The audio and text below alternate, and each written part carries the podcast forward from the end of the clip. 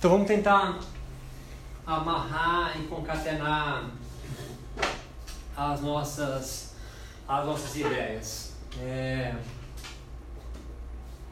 a gente veio num crescente é, conversando nesses encontros e o que está por trás é, de toda fala é construir em vocês um tipo de livre pensador, assim, da meditação e do yoga. Né? Hoje a gente tem duas vertentes bem claras, assim, que trabalham com yoga e meditação. Talvez três, que é a nossa, a terceira, a terceira via. Uma é talvez a mais forte hoje, é a linha do, do yoga e da meditação para cura, né? Então, se constrói a ideia é, do yoga é, ligado à biomedicina, legitimado pela ciência biomédica e ele curando todos os tipos de males. Né? Se não cura ainda, é porque não teve tempo da ciência em investigar essa, essa, essa cura. Saca a ideia? Né?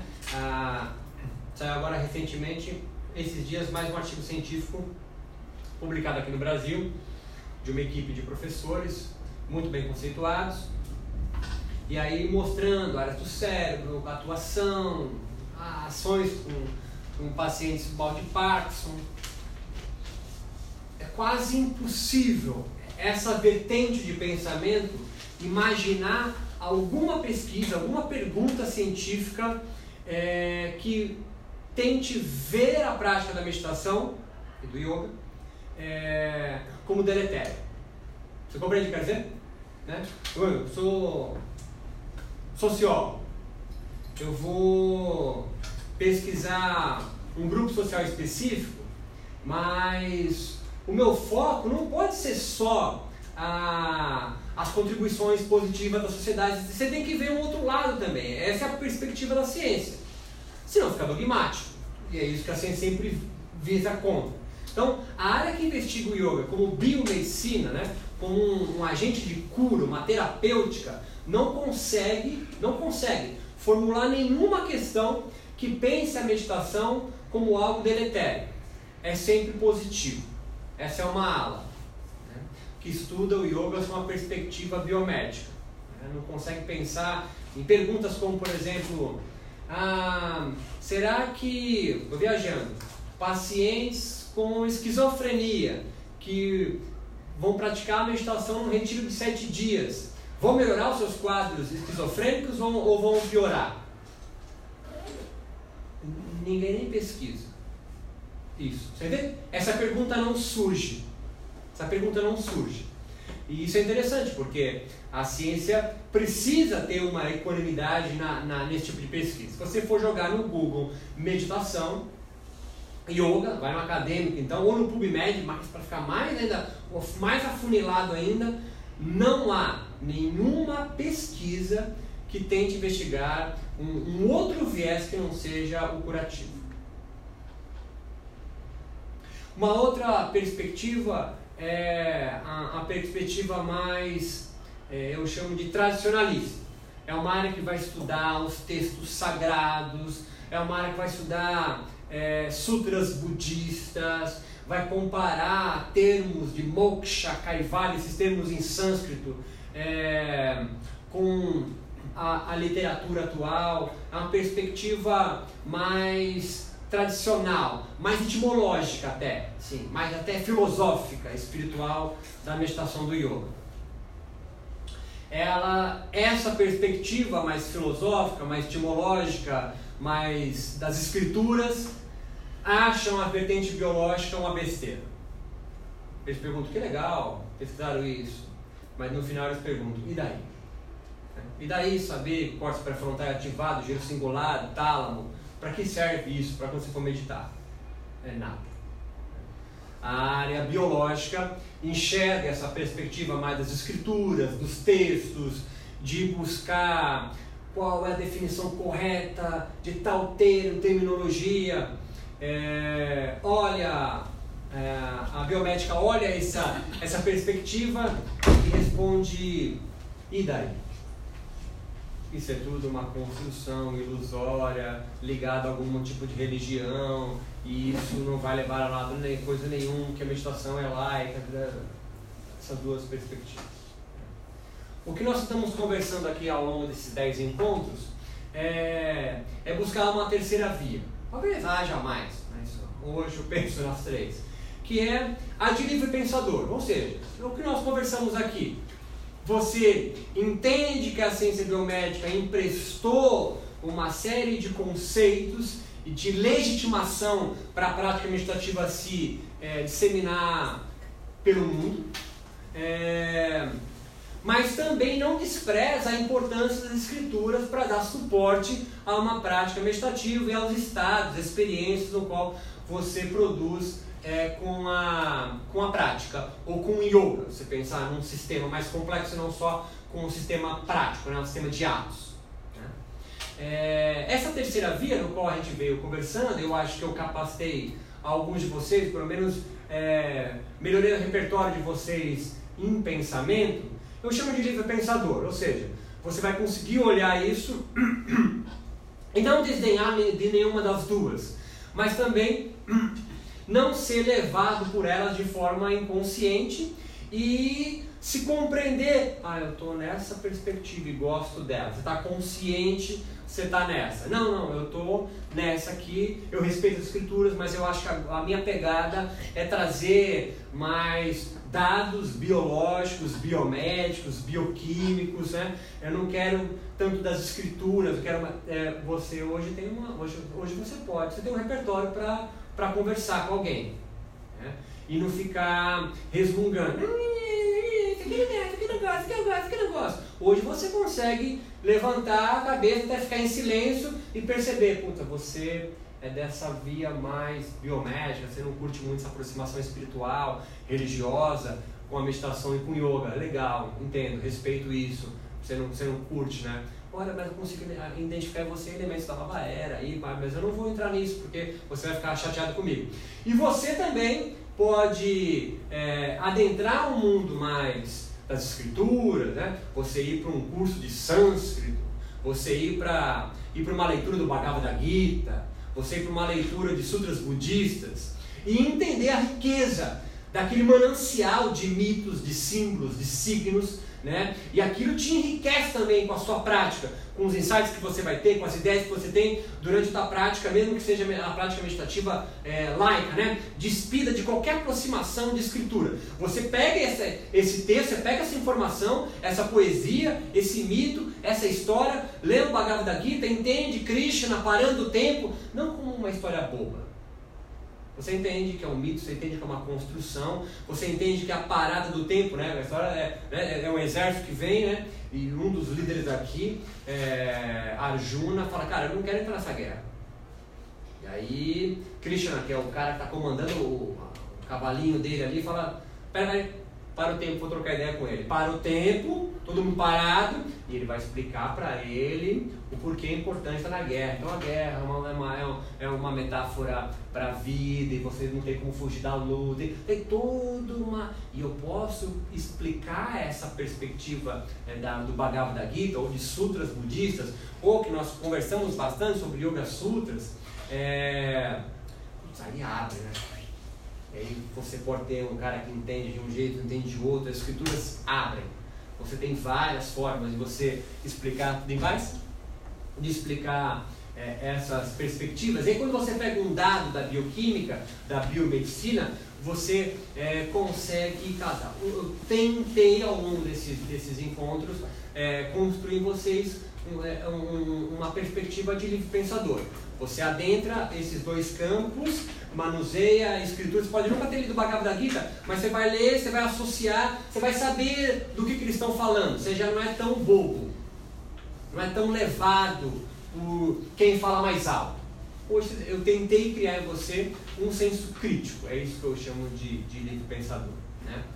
A gente tem uma aula que a gente amarra essa ideia e, e numa, numa retrospectiva do que a gente conversou, é interessante a gente entender é, o yoga nasce no seio de uma religião chamada hinduísmo, lá na Índia, perdido no tempo, é, sistematizado ali por Patanjali, século II a.C., 4, não sabe muito bem ah, um, um, tempo exato, mas já sabia que a yoga já existia, e a meditação é uma prática desse sistema filosófico religioso do hinduísmo, antes do budismo. Né? Buda foi, ele era um hinduísta. Então, antes disso, nós tínhamos aí é, a meditação sistematizada dentro de um complexo maior chamado yoga. A gente sabe que ao, ao longo das eras o yoga foi sofrendo influência de religiões, de perspectivas como a mística islã, é, do budismo, mesmo que criticou o sistema de caste da Índia. Ele foi sofrendo vários atravessamentos. E é óbvio que no seu contato com a era moderna é, também ia sofrer modificações. Né? Ele vai entrar em contato justamente com uma sociedade ali por volta de 1800 e bolinha, quando a Inglaterra vai colonizar a Índia, é, com o pensamento desses quatro aí cavaleiros que querem matar Deus, Nietzsche, Marx e Freud. Né? Essas, esses três personagens, claro, é por trás deles há um manancial de gente atrás, tá certo? É, a gente sabe que Spinoza influencia demais o pensamento de Freud, a gente sabe que, que antes de Nietzsche, Schopenhauer é, é, é, a grande influência dele, é embebido do pensamento budista, sobretudo a, ideia do vazio, né, que leva ele para um, um pessimismo, né, ao contrário do hinduísmo, em vez de ser pleno, é um vazio, é um nada. A gente sabe também é, que Marx tem todo um manancial de histórias ali atrás dele até ele chegar, e eles querem então, eles fazem uma crítica dura à narrativa dominante da Europa, que é o cristianismo. Né? Muito mais do que a crítica à religião em si, eles fazem uma crítica ferrenha à principal narrativa que dava sentido para a vida na Europa, sobretudo. Depois se mira para as Américas também, outros lugares do mundo. Né? A principal crítica que eles vão fazer, sobretudo ao cristianismo, é de que ou é o ópio, ou uma ilusão, como dizia Freud ou é uma falta de esperança na vida, né? Que Nietzsche dizia mais ou menos assim, que se você fica esperando o céu como um lugar correto, você não vive. Mais ou menos essa é a ideia que ele vai construir. Então, a, a, esses três vão fazer uma crítica. Mas o que, que eles constroem? Três novas narrativas. Chegou comigo, né? Chegou comigo, né? Então, é, é, Nietzsche vai criar a sua própria narrativa e ele deixa muito claro, assim, uma das frases dele é a minha filosofia é fruto da minha própria loucura, da minha própria ilusão, da minha própria viagem. Ele vai, vai, ele vai para combater esse pessimismo, que a vida não tem sentido nenhum, vai criar um personagem chamado super-homem, ou seja, para você superar essa narrativa do cristianismo, você então se transforma num super-homem. Alguém que se sustenta sobre as suas próprias pernas, enxerga o precipício, ele dizia que o único Deus que ele acreditaria é um Deus que dança, né? Ele brinca é, com a morte. Coisa que as religiões também o fazem, né? entre aspas, brincar, né? dão, dão uma saída para a morte. É, Freud, por seu lado, faz uma crítica ferrenha ao judaísmo, ao cristianismo, mas cria psicanálise. É. Critica como tudo é uma fantasia, você reza para um Deus fictício, que é a ideia do seu pai, que você perdeu, blá blá blá, blá mas cria ego, superego e o id. Três ficções também. Três, tanto que nem a ciência aceita a psicanálise. Se você fizer um curso de psicologia, você não tem psicanálise. Tem que fazer um curso paralelo, fora. Ele cria a sua própria religião, com seus próprios símbolos, seus próprios signos. E os discípulos dele, então, vão criar outros mais malucos ainda, como Jung, por exemplo, que é um conceito maravilhoso do inconsciente coletivo. Permeia em cada um de vocês o inconsciente que se atravessa. Então, você, pode sonhar coisas que eh, não é do seu repertório infantil, é tá, tá no mundo, tá no mundo. E, e Marx vai criar a, a, um, o céu na Terra, que é uma sociedade sem classe. É a ideia utópica de que a felicidade vai acontecer aos homens quando viver numa sociedade sem classes sociais. Eles fazem uma crítica ferrenha, martelo, racha o meio a principal narrativa onde eles estavam vivendo, e isso é bacana, isso é importante, isso faz com que as pessoas comecem a pensar de uma outra forma, mas a saída que eles descobrem é formar cada um deles mais três novas narrativas. A, a, a, a principal consequência desse tipo de pensamento que vai clivar é, a principal narrativa da Europa e obviamente da, da, América também é o que nós chamamos de secularização e privatização religiosa. Secularização quando o Estado é, e, a, e, a, e a igreja dominante, a igreja não é só a igreja catedral, né? a religião dominante se rompe e eles não mais estabelecem comunicação direta. O Irã não é. O Irã, o cara que comanda o Irã é também um ser líder espiritual. Não, aqui não. Aqui não. Temer pode ser católico, pode ser do Opus Dei, mas ele não é, ele não é um arcebispo de, de, de. Então, é, o, o Brasil é um país secularizado. Ou seja, não tem uma única narrativa que pauta a vida dos brasileiros, né? no, nosso, no nosso linguajar. Né? Isso faz com que, então, a principal narrativa, que é o cristianismo no Brasil, perca a sua, a sua, a sua legitimidade única de pautar a sua vida. Eu, quando nasci em 73, não ser batizado era uma heresia. Todo mundo na vizinhança ia falar da minha mãe. Você ia ser batizado. Né? No Rio de Janeiro, uma das principais mães de santo do Rio de Janeiro, quase fundou o candomblé no Rio de Janeiro, sempre se declarou, até a morte dela, no centro do IBGE, como católica. Com a, a secularização religiosa, surge então a possibilidade de cada integrante desse grupo social secular construir ou adotar a sua própria narrativa de vida. E hoje, então, você pode ser Rastafari na sociedade, no interior de Minas Gerais. Vai sofrer um pouco de preconceito ainda lá. Mas você pode, tem direito, olha, direito constitucional a, a rezar para quem você quiser, ou não quiser. Isso a gente chama de privatização religiosa. A religiosidade ficou privatizada sua. Você pode fazer o que você quiser com isso. Com a privatização religiosa surge um outro aspecto que é a espiritualidade. Qual religião você segue? Cara, eu não me identifiquei com nenhuma, mas eu tenho em mim algo e aí é a sua. É a sua espiritualidade. Então você faz com ela o que você quiser. Você pode ir na gira de sexta-feira do, do Exu, você pode domingo comungar e você pode ir na mesa, na mesa branca segunda-feira. Só não conta para o pastor ou para o padre que você está fazendo isso se ele for muito não secular. É? Então, hoje você pode, e você chama isso de espiritualidade.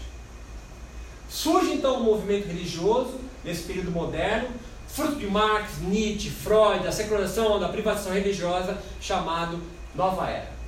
Nova Era, o movimento New Age, é um movimento difuso, nebuloso, porque todo mundo tem espiritualidade e não tem religião, e que não se funde, odeia, tem uma ojeriza a institucionalizações religiosas. Mais do que religião, a nova era não suporta uma religião institucionalizada. Então não é uma crítica à religião, porque os caras lá em cima já quebraram ela. E aí vem Dar, vem outros filhos desses caras aqui. Mas o que eles não gostam é uma institucionalização. Por quê? Porque vai criar um código ético, moral para você seguir. Se você não seguir ele, você então é punido por Deus, pelo pecado, pelo inferno, pelo karma. E a nova era odeia qualquer tipo de repressão. Esse é o, esse é o, eu dar até aí para chegar aqui. A nova era odeia qualquer tipo de repressão. Quando você fala para ele, não, o yoga é uma religião, até coceira para ele. A meditação é religião, nossa, não, fodendo. Por quê? Não é que ele não gosta de religião, é que ele não quer ser pautado por nenhum código moral que dite a vida dele. Por quê? Porque foi um maior trampo para você construir uma liberdade de expressar a sua religião como você quiser e você chama isso nova era de espiritualidade. Você gosta de falar de espiritualidade e não religião, você é um filho da nova era. Você é um filho da nova era. Quase todos nós somos. A nova era influenciou também religiões institucionalizadas. Você vê o movimento carismático da religião católica. Padres cantando e lançando CDs. É uma influência nova era. Por quê? Porque ao invés de falar a palavra do Senhor, eu danço, eu canto, eu bato palma, eu me emociono. Então, uma das características da nova era é maior valorização ao corpo e à experiência corporal, sensorial, insight, ideia, vivência. Eu gosto muito da palavra workshop. Abraça, dança na cachoeira, uiva com cachorro. Isso pode ser cristão, daimista, protestante, qualquer religião, mesmo as institucionalizadas ou não. Qualquer movimento espiritual, religioso, que tem uma valorização maior do corpo, da experiência pessoal e da vivência, é uma influência da era. Por quê? Porque antes dele é a palavra. É a palavra. É a Bíblia com post-it. É o manual de vida. A nova era vai ser o canal, o, o caminhão, o trem, o vento que vai espargir o yoga meditação para o resto do mundo. Como? Sobretudo pelos novos. É, foi a última aula. Sobretudo pelos novos movimentos, sobre os movimentos esotéricos da Europa. Teosofia, Rosa Cruz, maçonaria, um menos conhecido chamado martinismo, mas a gente viu na última aula, influencia bastante na América Latina. São novos movimentos esotéricos.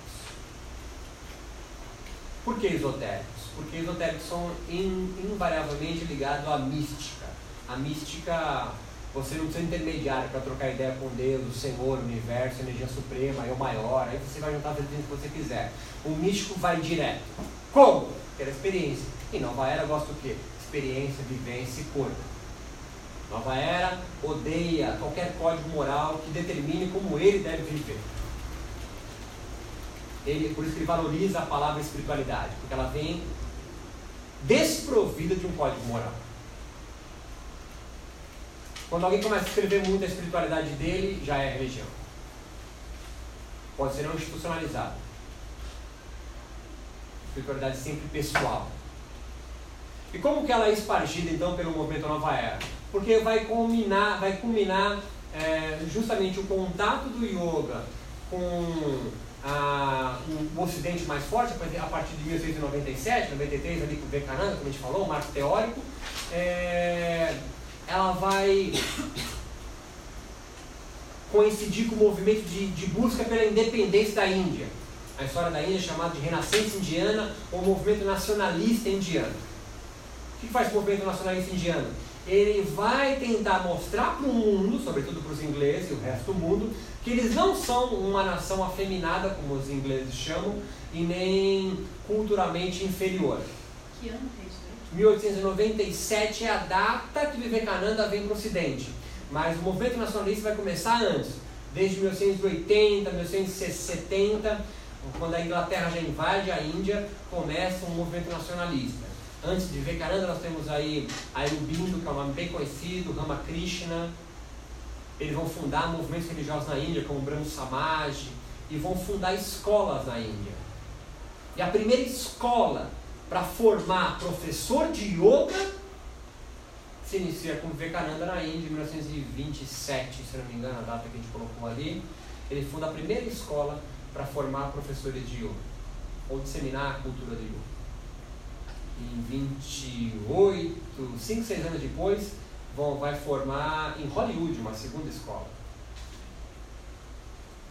E depois, ou antes, por esse período, entre 20 e 30, mais uma escola em Lonavla, na Índia, chamado Kaivalyadama, de um cara chamado Kubalayananda, que vai conhecido como pai do yoga científico. Essa, essa, essa comunhão de situações, né, essas, essa, entre aspas, coincidências históricas e sociais, é o cadinho que vai impulsionar o yoga para o resto do mundo. Vai impulsionar o yoga como? Ligado ao hinduísmo como um darshana? Não, não tem como. Porque os Estados Unidos não sabem o que é hinduísmo. A América Latina não tem nenhum lugar forte de hinduísmo. A Europa não tem nenhum templo hinduísta. Como é que o, o yoga vai ser disseminado e a meditação vai ser disseminada pelo mundo. Meditação, claro, vai pegar carona com o budismo também, mas as primeiras pesquisas científicas realizadas com yogis, sobretudo em meditação, é um grande estupim. E é quando o yoga vai perceber que o hinduísmo não vai conseguir ser o seu carro-chefe moral para o mundo e o yoga se associa à ciência.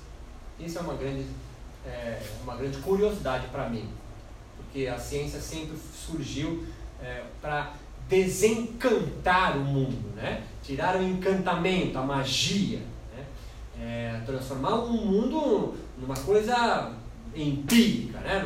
em algo que não tem nada além disso aqui. E é interessantíssimo como o yoga consegue dar a volta nisso. Né? O yoga se associa com a biomedicina, né? a biomedicina começa a pesquisar meditação, posturas do yoga, repercussões para a saúde, diminuição de estresse, e, e o yoga, ao invés de se desencantar, ele dá uma volta, converte cientistas e meditadores em yogis, em budistas, e o yoga então ganha um canal proselitista, né? um canal de divulgação da sua doutrina pela ciência. A ciência no mundo moderno é a grande disseminadora dos princípios, dos benefícios do yoga para o mundo moderno. O yoga então se desvincula da sua ligação com o hinduísmo no mundo moderno. Não é mais um darshan, um ponto de vista filosófico, religioso do hinduísmo, mas se transforma com a sua própria singularidade, tem a sua própria membrana que o recobre agora. Você não precisa ser hinduísta para praticar meditação e, e nem, nem budista para praticar meditação e yoga. E isso para a maioria dos, dos, dos, meditadores e yogis hoje é uma novidade essa informação. Pô, como assim? Não preciso ser hinduísta? É óbvio que não, não é óbvio, né? O, o yoga vem de um brahmana, né, ser matado pela primeira vez, se, é, é, é, transformado em um darshana, tem Deus, e isso tudo no mundo moderno, por causa de todo esse pensamento aqui, é eliminado. Qual que é a grande, é, a grande proposta do yoga, para a gente recapitular rapidamente aqui? O yoga tem como proposta acabar com o sofrimento humano. Ele e todas as religiões do mundo. E por que que sofre? O yoga vai dizer para a gente, no século II a.C., por um brahmane, um sacerdote hinduísta, só porque você é ignorante. Ignorante do quê? Ignorante de você não perceber que você já é pleno em si mesmo, você é perfeito em si mesmo. Ah, mas eu sou cristão, isso não tem nada a ver, eu sou pecador. Falou, não, não, você sofre porque você pensa que é pecador. Você é ignorante. E como que eu faço para acabar com a minha ignorância? Ah, existe um caminho óptimo, uma senda espiritual óptima do yoga. Qual é? Olha, os dois primeiros passos você vai seguir um código ético e moral, é yamas e niyamas. Não matar, não comer a mulher do próximo, é celibato ali, é celibato, não é nem cobiçar, é celibatário. É, não mentir, até o último código, são dez também, que é total consagração da sua vida a Deus. Ishvara Pranidana, o Ishvara Pranidana. São dez. Código ético e moral. Cara, essa população não quer código ético e moral. Lembra que eu vou casar lá na frente com o negócio do lá relaxamento. Ele não quer. Eles, eles querem valorizar o corpo, a experiência pessoal, a vivência. Quando o yoga e a meditação vai entrando nesse mundo aqui, secular, privatizado, novelista, o seu código ético e moral não, não vai junto. Vai sendo então, se tornando difuso. O yoga vai ser empurrado, vai ser trazido para o mundo moderno. Isso. Vai ser trazido para o mundo moderno, ocidental sobretudo, como uma terapêutica espiritual ao lado da Sichuan, que também é desvinculado do taoísmo, ao lado da acupuntura, que também é desvinculado de religiões chinesas. É, ele vai vir ao lado dessas. Como o Templo dos Essênios também vem nesse período. A religião egípcia. Pega a tiazinha com, com 70 anos, riponga, tem o olho de Horus aqui no braço. Hoje a gente faz o homem. Só mudou o signo. Mas ainda há uma homenagem, uma prestação de contas, uma celebração ao antigo, ao oriental. a nova era. Uma briga pela desrepressão corporal. Por isso que valoriza muito mais o corpo, a experiência. Então ele vai se ressignificar no mundo moderno, mas vai se ressignificar à luz da biomedicina. E vai se tornar, vai se tornar uma nova religião em andamento, no, sobretudo no Brasil, mas no mundo. Em andamento, né? Está acontecendo.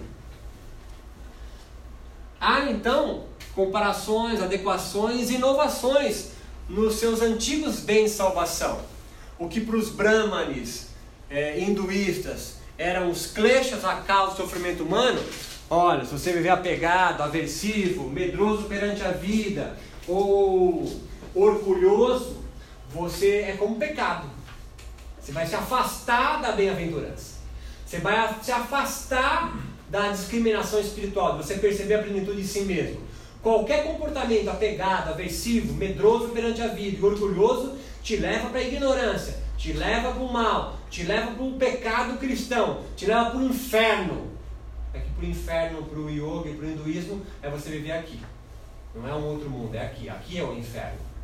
Chama de roda de Sansara. Então como é que eu saio disso? Bom, vive comportamentos que são contrários ao que são pecados. Então é igual o cristianismo. Se a avareza é um pecado, bom, seja caridoso. Teologia da caridade. Se. É, fala o pecado capital, você fez primeira comunhão. A gula é, é um pecado. É um pecado, então coma com moderação. Repartilhe a sua. Você que fez primeira comunhão também, fez crisma. Qual o pecado capital? Luxúria. Luxúria. Seja celibatário. Seja celibatário. É igual. É igual. Só que para o yoga é mais sintético. São, são cinco. É ignorância, e da ignorância você vai ter comportamento de apego, aversão, medo da morte e orgulho. Então, se de viver apegado, vive desapegado. Olha, é um termo que todo yoga gosta de falar. Sou desapegado, ando de chinelo, a baiana que é de pedreiro. Se a aversão é alguma coisa que me leva para a ignorância, me leva para o mal, me leva para o turbilhão da mente, como diria um yogi, qual é o contrário da, da aversão? Tá, talvez a compaixão por todos os seres, em vez de ser aversivo, compaixão por todos os seres. Em vez de ter medo perante a vida, eu tenho coragem perante a vida. Viver de forma destemida, sem medo de errar. Olha aí frases que a nova era adora que o seu amigo que mora na Vila Madalena curte. E se o orgulho é algo que te leva para a ignorância, já dizia um Brahmani, sacerdote hindu do século II a.C., que pela primeira vez sistematiza o yoga, pô, então, se o orgulho, ó, falsidade sobre, sobre mim mesmo, me leva para o mal, me leva para o pecado, me leva para o turbilhão da mente, ah, então eu tenho que viver é, de uma forma mais simples, não orgulhosa. Humildade.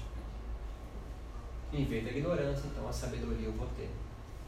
Só que esse código ético moral para a minha vida não faz sentido para alguém que não quer estar ligado a nenhum tipo de código ético moral, que lutou alguns séculos para se livrar disso.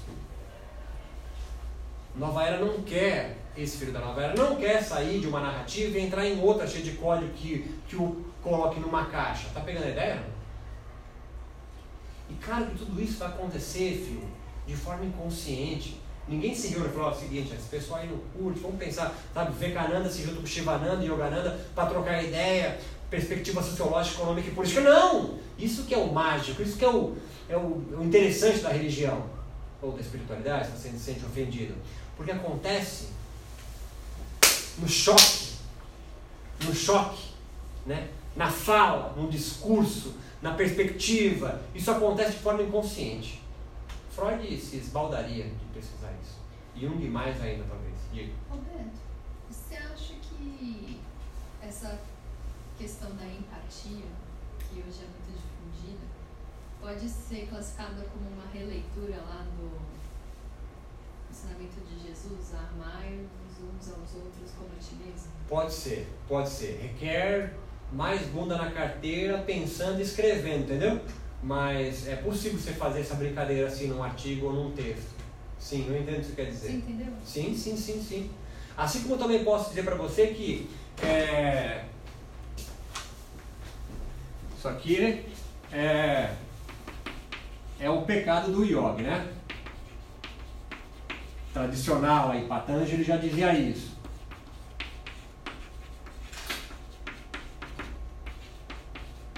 Agora você, tipo, Marx, tá? Tipo, ser mais um dos cavaleiros do Apocalipse ali.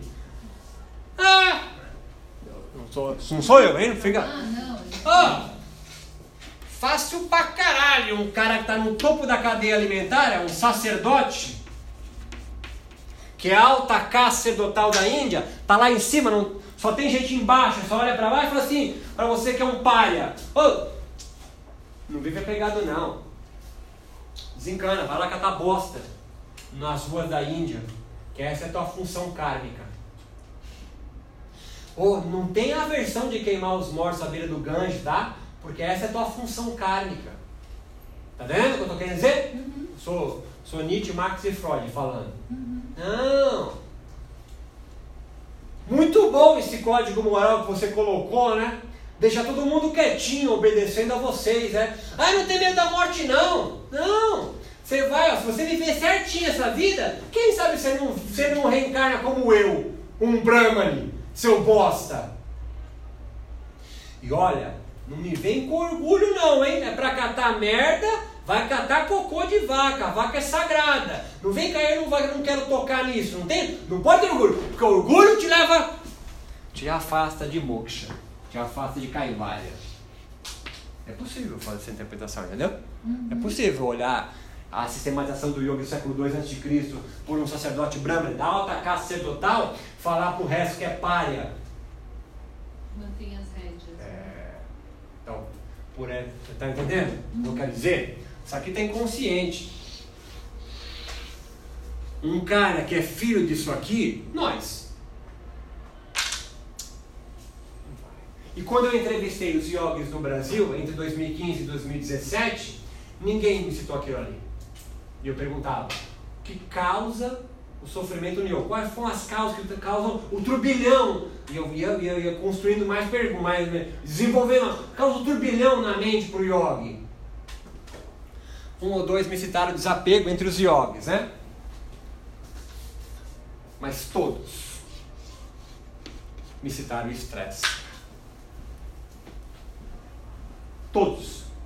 Todos os 10 yogis mais importantes do Brasil daquela época, continua sendo hoje ainda, todos me citaram na primeira resposta de bate-pronto o estresse. O estresse é o que causa o grande sofrimento para os para, para eles não falavam yogis, né, mas para, para a humanidade. E como que a gente e aí a gente começa hoje, né? E como que a gente vai é, se chega, né? É, nessa modificação de signos para isso aqui, para o estresse. Eu acho que você já tem até um pouco de repertório para isso. Se nós somos os filhos da nova era e a gente valoriza muito mais corpo, experiência e desvaloriza códigos morais que ditam a minha vida, então, se o estresse aumenta o turbilhão da minha mente, porque a ciência biomédica legitimou isso para mim, artigo científico, ela não teve como objetivo chegar lá, mas a ciência. Tá entendendo o que eu tô te falando? Uhum. Pô, se a ciência, que é a grande verdade desse mundo aqui, da sociedade, mais do que o hinduísmo, disse que o estresse aumenta o turbilhão da mente, mesmo que não tenha nenhuma pesquisa que fale sobre isso, é... então eu não preciso pensar nisso. É só observar meu corpo. Se ele estiver estressado, eu estou com essas manifestações em mim. Eu não preciso ter dogma nenhum, tá ligado? Eu quero dizer? Se eu eliminar o estresse de mim, eu elimino o apego, aversão, medo da morte e orgulho. Mas não está escrito isso! Não está escrito! É um novo sistema de crença surgindo.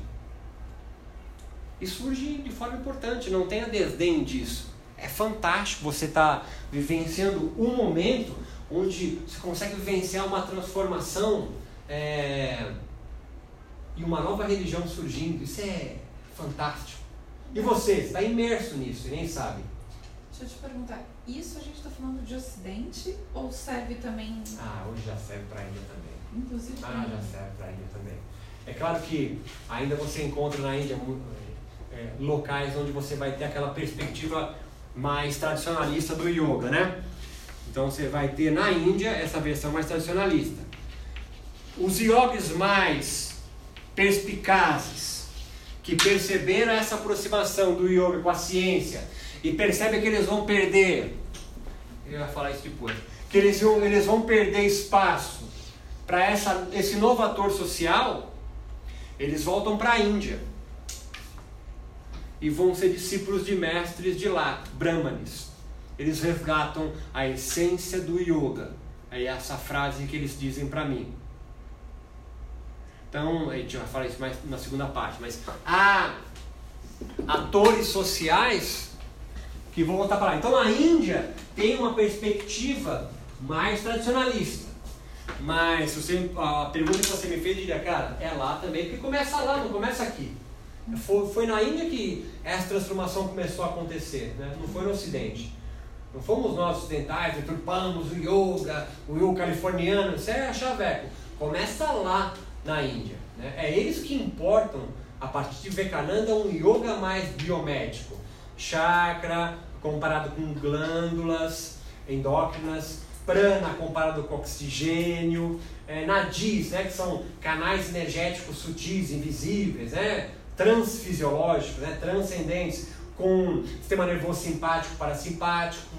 São eles que fazem essas aproximações. Para ter uma ideia, nos textos antigos do yoga, dizem que um dos nadis, que o nadis começa pelo nariz, né, é uma, uma anatomia sutil, que não né, é, é transcendental, né? Começa pelo nadi, Ida e Pingala. Então eles cruzam aqui e vêm circundando a medula. Se diz que um desses nadis esquenta, né? é o sol. E o outro é a lua, esfria. Ah, sistema nervoso simpático é um, é o sol, e o parasimpático é a lua, que esfria e esquenta. Fantástico, lindo. Ah, mas cadê a comprovação? É religião, filho, não tem comprovação. É que eu sou mestre, quem falou que é? E você? Você segue. Ah, mas eu odeio isso, então. Aí você já tem repertório para saber para onde você vai. Essa categoria aqui, os cientistas, os gurus, tentam se afastar desse tipo de comparações simplistas. Mas escrevem livros com as suas próprias nomenclaturas, como física quântica, que é tão maluco quanto Nadir e Pingala. Você teve na escola física quântica e não entendeu. Aí você quer transformar a quântico na meditação quântica.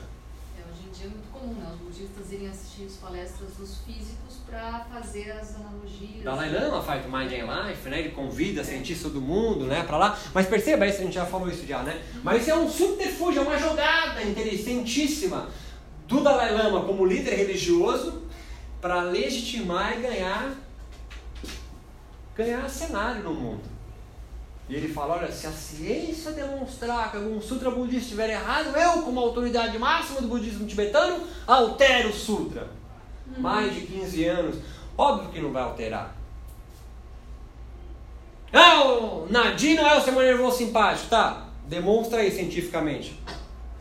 Porque para demonstrar isso, o cientista sai do quadrado, né? E entra no da religião, ele não vai dar esse passo. Só que é uma simbiose, né? A, a ciência tem se beneficiado das pesquisas científicas com a meditação e a meditação também tem se beneficiado. A gente nunca viu nenhuma prática religiosa tão investigada por universidades sérias do mundo eh, legitimando a sua prática. Mas para transformar a laica? Bom, se é, não está dando certo. Porque os yogis e os meditadores conseguiram dar a volta. Tanto que hoje surge quase como uma, uma resposta rebelde à, à, à espiritualização, entre aspas, da meditação na ciência, nomes como mindfulness, por exemplo. Ou outros nomes que você dê de forma mais laica. Contemplação, outro nome que se dá. Porque a meditação já está atrelada a algum tipo de prática religiosa. Então eles vão, vão mudando, vão mudando o nome. Mas quando você olha para o que é para fazer, é uma prática antiquíssima e é a mesma coisa. É a mesma coisa. Intervalinho?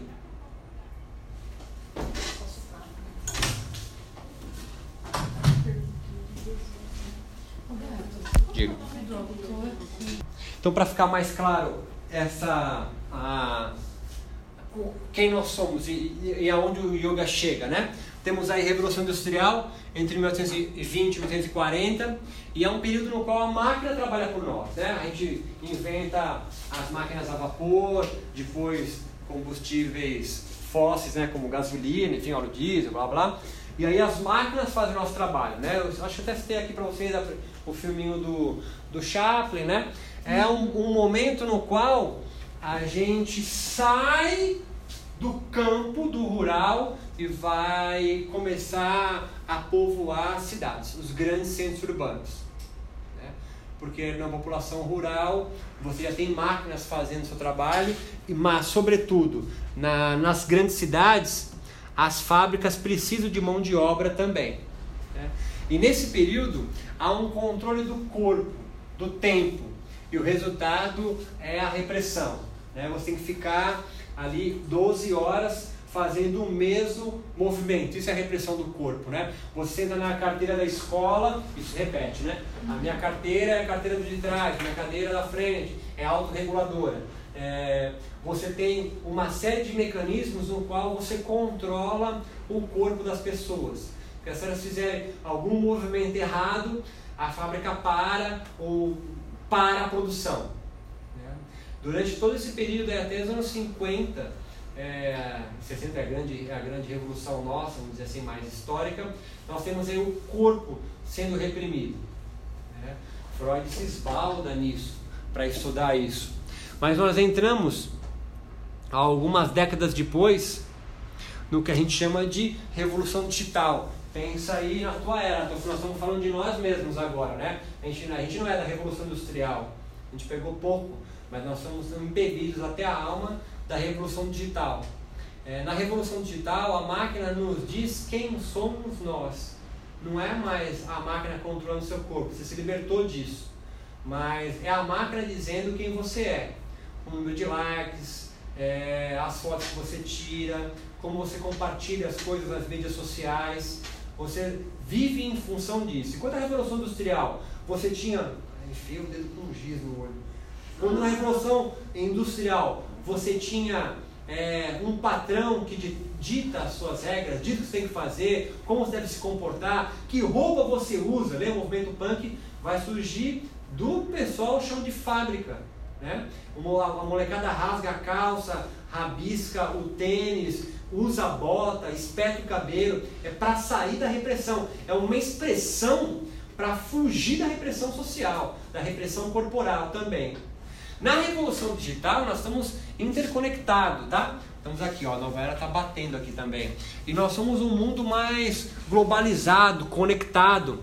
Não tem mais alguém dizendo o que nós é, como nós devemos nos comportar. Né? Mas é interessante porque há um controle por dentro agora. Hoje são as máquinas dizendo como você deve ser. Na revolução é, industrial, você durante o período de trabalho precisa se comportar de um jeito para que a fábrica ande.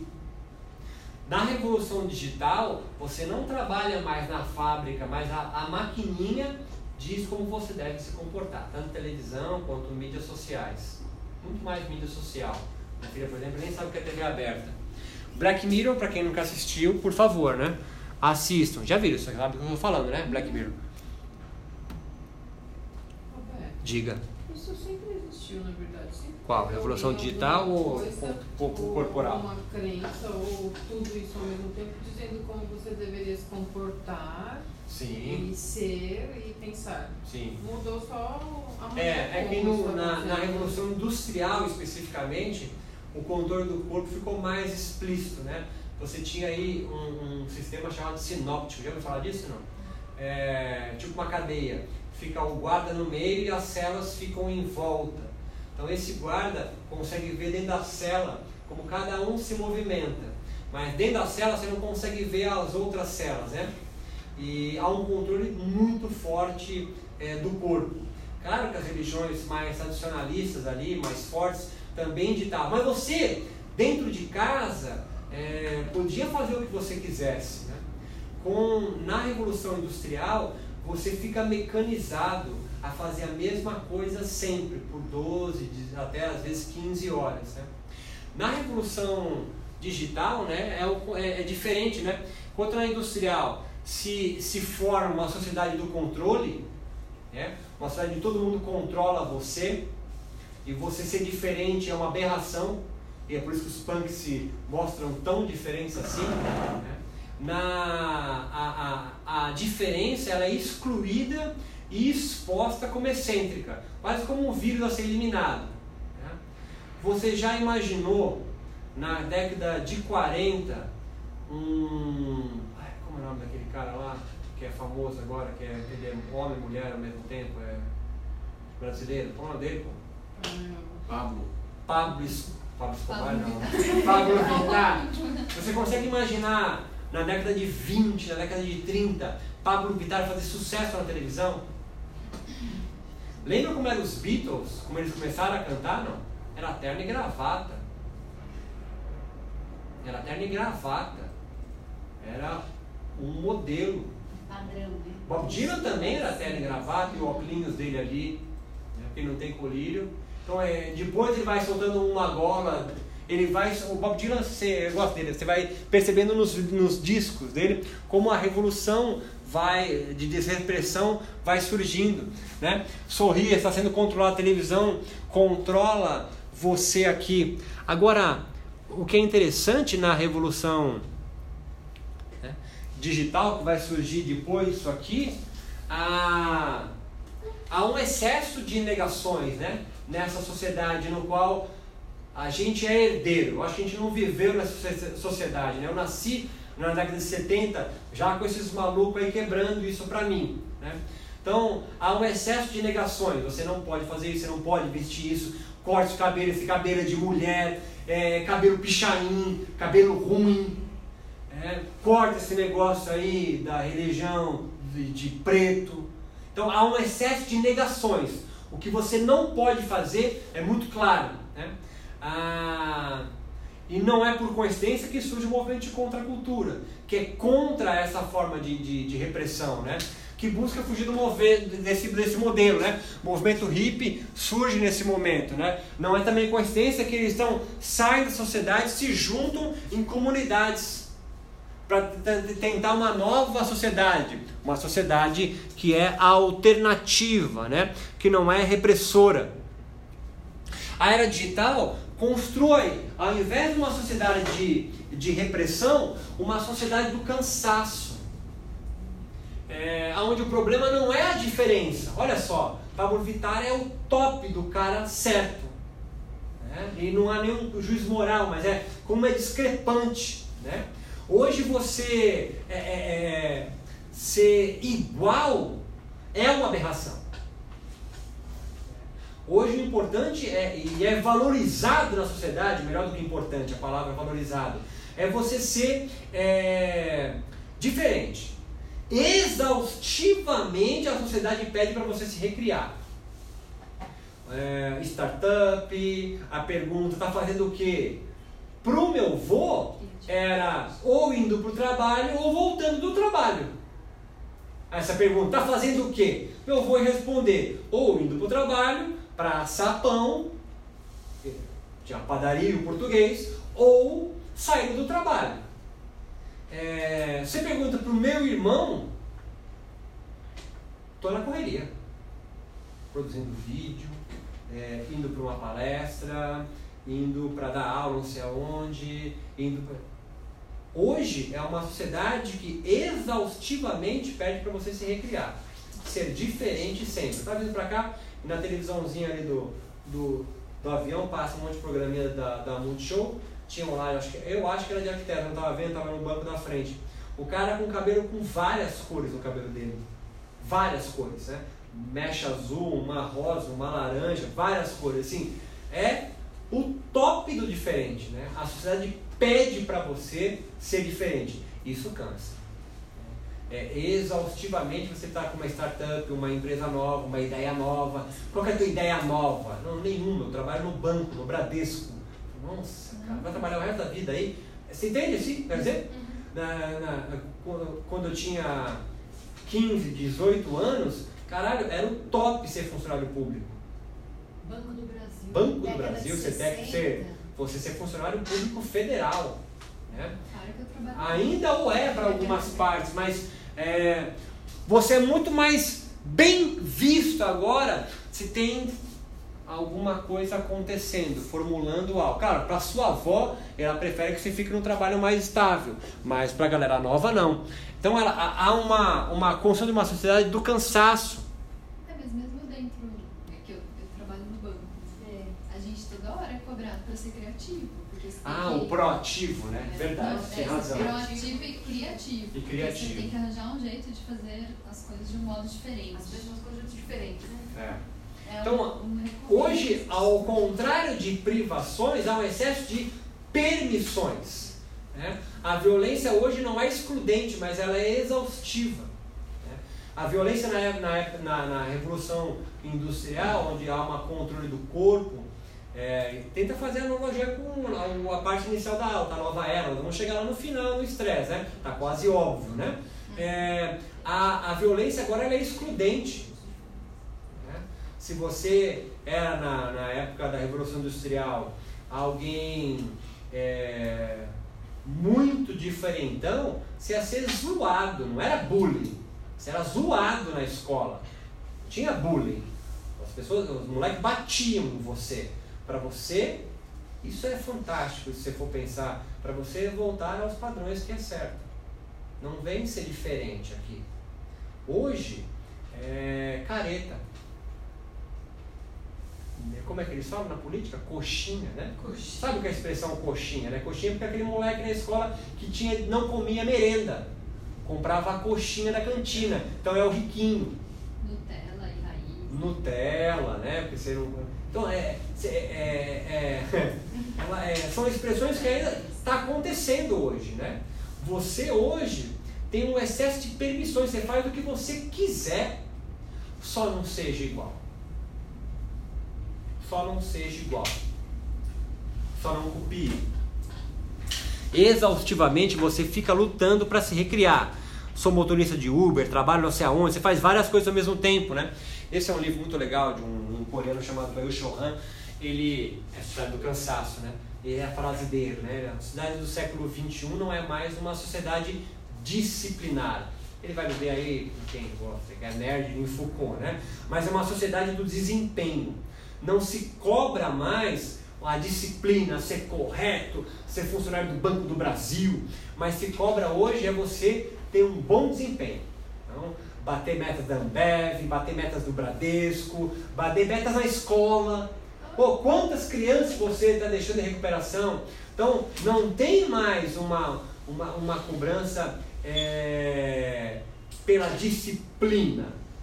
Ó, oh, professora, muito bem, olha, todo mundo quietinho. Quando a diretora entra, todo mundo levanta, bate, Hoje é uma sociedade do desempenho. As crianças podem estar fazendo bagunça, isso é construtivismo. Né? Mas contanto que o desempenho nelas no ENAD, é, no Enem, faça a escola, está no topo da cadeia alimentar. E aí o que acontece? Ao invés de eu direcionar a minha educação, especificamente nesse caso, mas abrange para qualquer setor corporativo, me direcionar para formar cidadãos, pensadores que pensam criticamente a sociedade, a diretora, a escola, a faculdade vai direcionar você para dar a disciplina que vai cair no Enem ou no ENAD. Mas de um jeito diferente. Ah, sim, uma nova ordem, sempre. Criativo. Então hoje, a. Diga. Falando disso daí, eu fui para São Francisco e lá tem as maiores empresas de tecnologia, uhum. né? E aí uma das pessoas que estavam guiando, falando sobre um projeto que é incrível para ela, né? E que para muitas pessoas é, de levar crianças brasileiras para os Estados Unidos e fazer com elas uma vivência de, sei lá, quantos dias, uma semana, dez dias, para é, estimular nelas a liderança, já desde bem pequeno, né? Para que eles sejam empreendedores Uhum. e líderes. Então já existe toda uma lavagem cerebral Sim, sim. disso daí, né? E, em vez- e aí assim. E as pessoas acham incrível, na É, verdade. eu ia só olhar para criança da, né, daqui mesmo, assim, tem balé, tem canto, tem dança, né? Inglês. Vai inglês, você vai alemão, você vai ser, vai fazer, é, é que essa é mais minha vivência, né? Você vai fazer tablado, vai fazer não sei o que lá da Globo, porque você vai ser da, vai ser chamado para ser artista, então é, há uma cobrança, né? Muito maior. Claro que existia também, meu pai queria que fosse advogado, meu irmão foi, mas é, hoje é você que cobra. Então isso que eu quero dizer, essa é a diferença, tá? Enquanto a criança era assim, ah, meu pai manda fazer, não. Hoje é a criança está incutida, como você mesmo falou, a, a ideia do desempenho. E aí você tem desempenho. duas questões. As crianças que hoje em dia têm muita dificuldade de eh, admitir fracassos, eles não admitem. Então a a necessidade de sempre ter um bom desempenho em tudo. Só que a gente sabe que por conta de tantas coisas, muitas vezes não dão, não, não vão conseguir cumprir tudo. E aí a gente tem hoje crianças com questões psicológicas, Uhum. emocionais gravíssimas que a gente só foi aprender a ter depois dos 30. Hoje E você tem criança com 10 anos com, com crises E sérias. um número gigante de diagnóstico com déficit de atenção em criança, né? Sim. Porque a criança não consegue desempenhar o que eu espero para ela com crise de desempenhar. ansiedade, Ah, pânico, isso é e uma consequência, né? Porque eu, É, vai. eu não consigo desempenhar o que todo mundo espera que eu desempenhe, né? Então, também se os habitantes, né? É, continua o Baio falando, se chamam, não se chamam mais sujeitos de obediência, mas sujeitos de desempenho e produção. São empresários de si mesmos. É, é a nossa sociedade, somos nós, né? Que ele está falando aqui. Somos nós. Né? Então, o aumento da ansiedade, da depressão, que é a falta de sentido, do déficit de atenção, é, é isso. Hoje, você ser multitask, né? Você fazer várias coisas ao mesmo tempo, é um valor positivo. É um valor positivo. Não é à toa que numa sociedade dessa, uma prática que faz com que você se concentre e, em tese, consiga aumentar a sua performance, seja valorizada. E essa prática é a meditação. Essa prática é a meditação. Então, o yoga moderno eh, e a meditação moderna, né, acaba sendo uma saída espiritual para esse cansaço. Todo mundo que busca meditação, pelo menos em academias ou em estúdios de yoga e meditação, invariavelmente ninguém vai procurando kaivalya, moksha, iluminação, vão procurando sim a cura para o estresse que eles vivem, essa colocação que eles colocam, a ansiedade que eles vivem, diagnosticados por médicos, né, por psicólogos, né. Hoje a meditação está muito mais ligada ao relaxamento, ao combate ao estresse, eliminação da ansiedade, da, da, da depressão, né, e aumento da eficácia mental. Nossa, ótima foto. É. Então, a, hoje a, a, a meditação que vai nascer como um dashana hinduísta, blá blá blá, blá blá blá, ao longo de 100 anos só.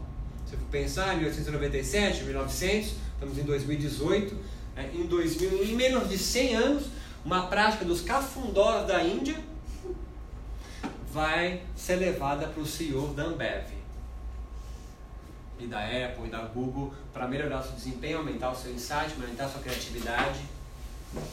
É muito louco e é muito legal.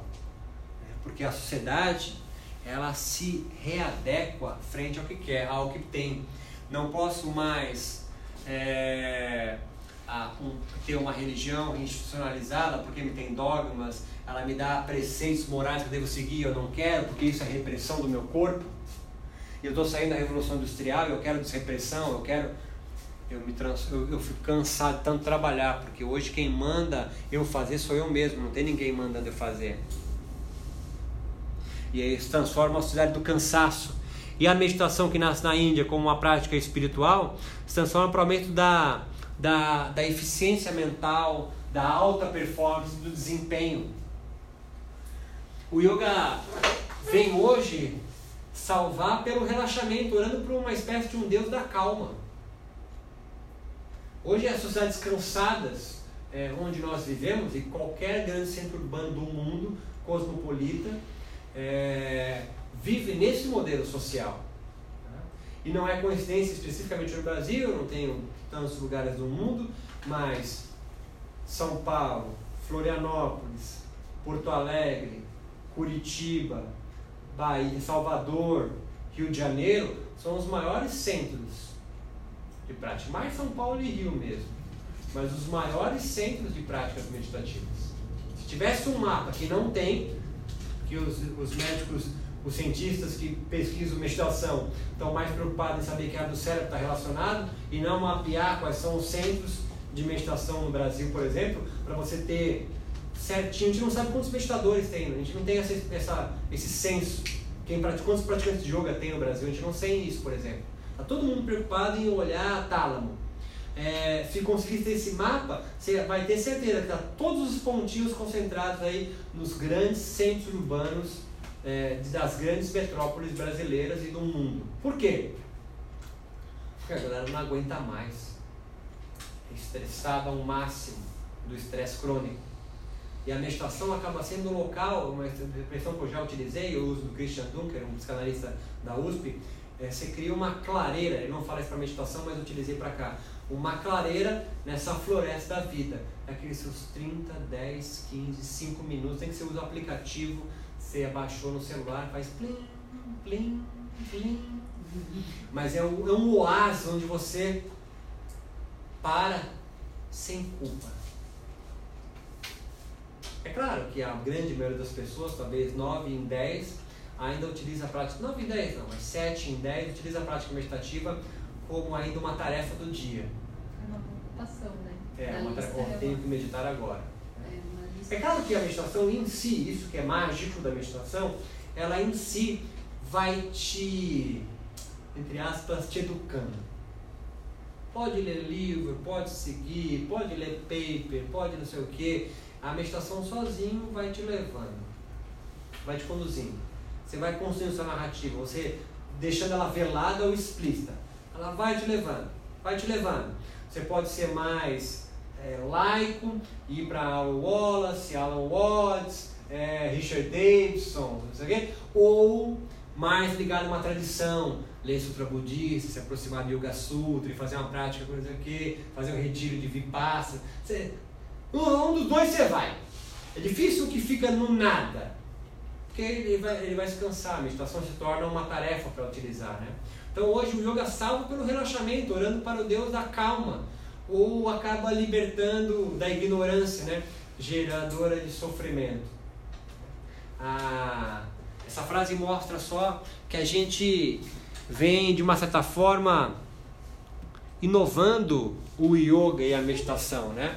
Yogis é, possuem sua essência né, espiritual um- uma marginalidade herdada da tradição antiga deles, da época medieval ali, que eles brigaram, brigaram contra as castas hinduístas, ainda preserva isso nos yogis, numa, numa casta de yogis e meditadores, essa perspectiva mais marginal. Isso é uma coisa que vocês vão perceber se por acaso começarem a se aprofundar mais nesse micro-universo, né? Meditadores mais marginais, né?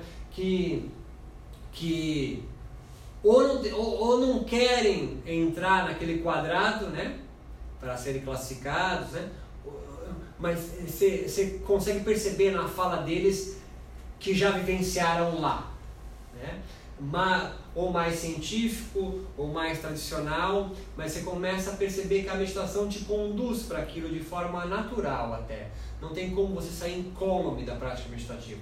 Essa é uma das discussões homéricas que eu tinha, que eu tive com, com alguns cientistas assim, que estudam meditação, né? É, cara, não tem como você sair sem um, é, uma mancha, no bom sentido, da prática meditativa que você vivencia por, por algum tempo determinado. Não por uma pesquisa científica que dura oito semanas, mas prática regular de um, dois, três anos, não você não sai imaculado dela, né? Ela te conduz para algum nível de uma profundidade maior sobre, sobre, sobre você mesmo. Né? Então a meditação e o yoga não quer acabar com as ilusões da sua vida.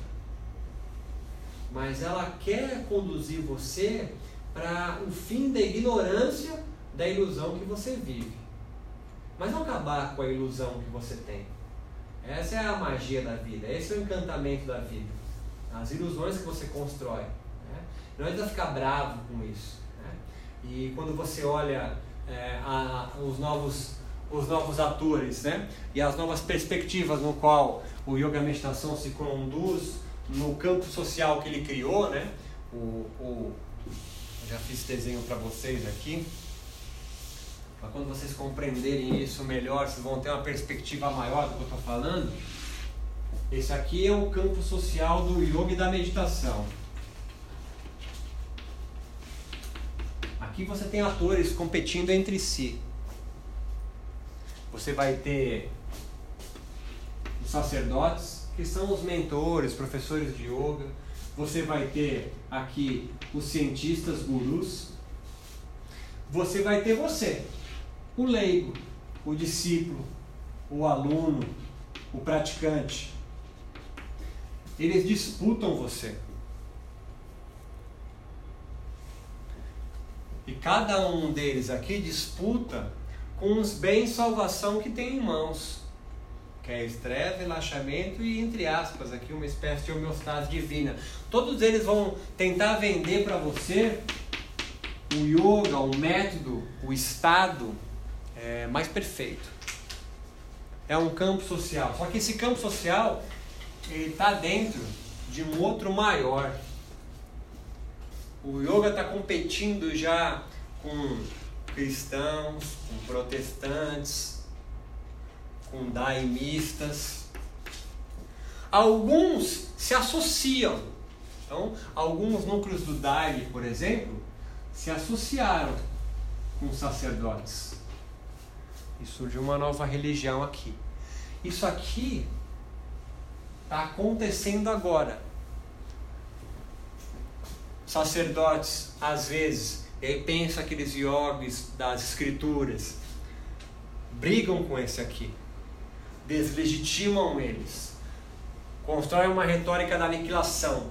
Olha, os caras não sabem o que estão falando, não beberam as escrituras da Índia. Eu já viajei dez vezes para a Índia. Eu tenho um eu tenho, eu sou discípulo de um mestre indiano que conhece escrituras muito melhores. Esse aqui e esse aqui, esses caras são todos uns religiosos, cara, uns babacões que não sabem o que estão falando, se perdem em dogmas, escrituras. Eu sou dogmático, eu não tenho código, é, eu falo.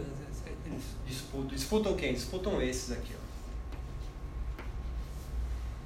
disputam vocês. Não é uma luta de, de bem e mal. É uma luta que a, talvez a maioria nem saiba que está nesse campo disputando.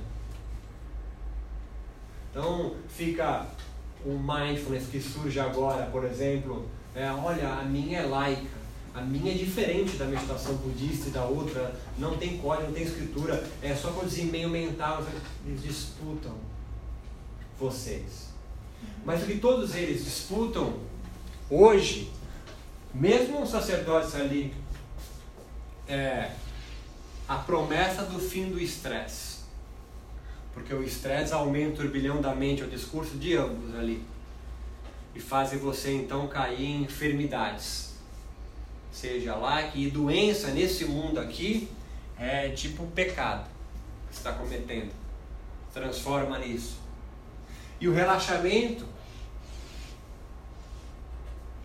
é o que eles prometem para você. A busca no final é uma espécie de oração para um Deus calma mesmo, assim. E isso perceba, não é não é menor moralmente ou espiritualmente ou socialmente. É uma construção que aconteceu moderna, porque a gente desse desse secular, privatizado, não quer seguir regra. Tanto no budismo. Você não vê Dalai Lama, Monja Coin, dizendo as oito, nove verdades. Você não segue as oito, nove verdades. Você não vê ele falando isso. Não vê falando isso.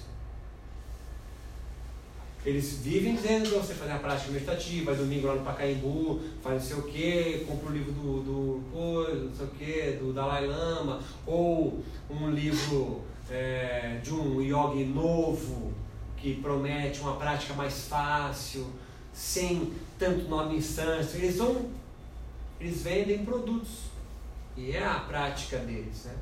O que, que nós podemos fazer disso tudo? É entender onde está posicionado.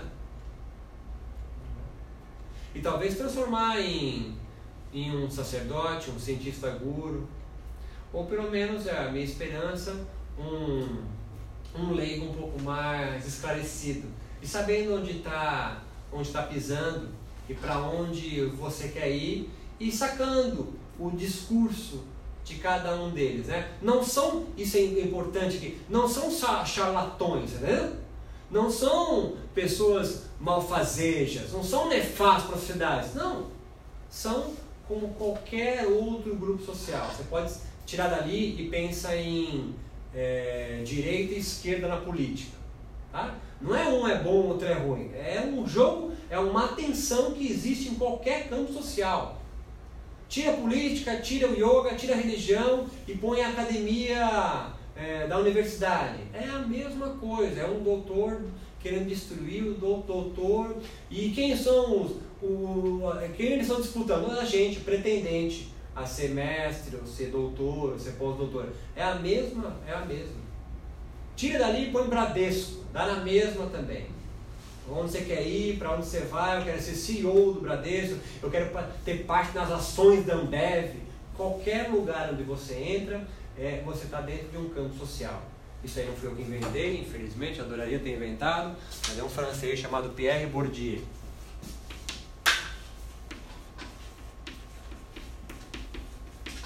E o, e o yoga, e esse é um, é marco teórico para mim, é, e, o yoga e a meditação, eles estão mergulhados. É, o yoga não, não tinha um campo singular. O yoga fazia parte dentro da bolinha, se tivesse ali um H, lá do P ou do C, ali, cristão protestante, seria uma bolinha do H, do hinduísmo. Mas o yoga saiu do hinduísmo e construiu sua própria, seu próprio campo social seus próprios atores, seus próprios bens de salvação, seus próprios é, pretendentes, seus próprios bens simbólicos também, como relaxamento, como calma, como uma prática mais laica, uma prática menos laica. Ele vai fazendo sua construção. Isso está em andamento, está em construção. Por isso que é, é tão difícil enxergar é, de ver, porque está tá, tá na sua frente se construindo. É muito mais fácil a gente olhar a história do cristianismo, porque está toda contada, já está distante, você tomou conta, mas faz 100 anos só.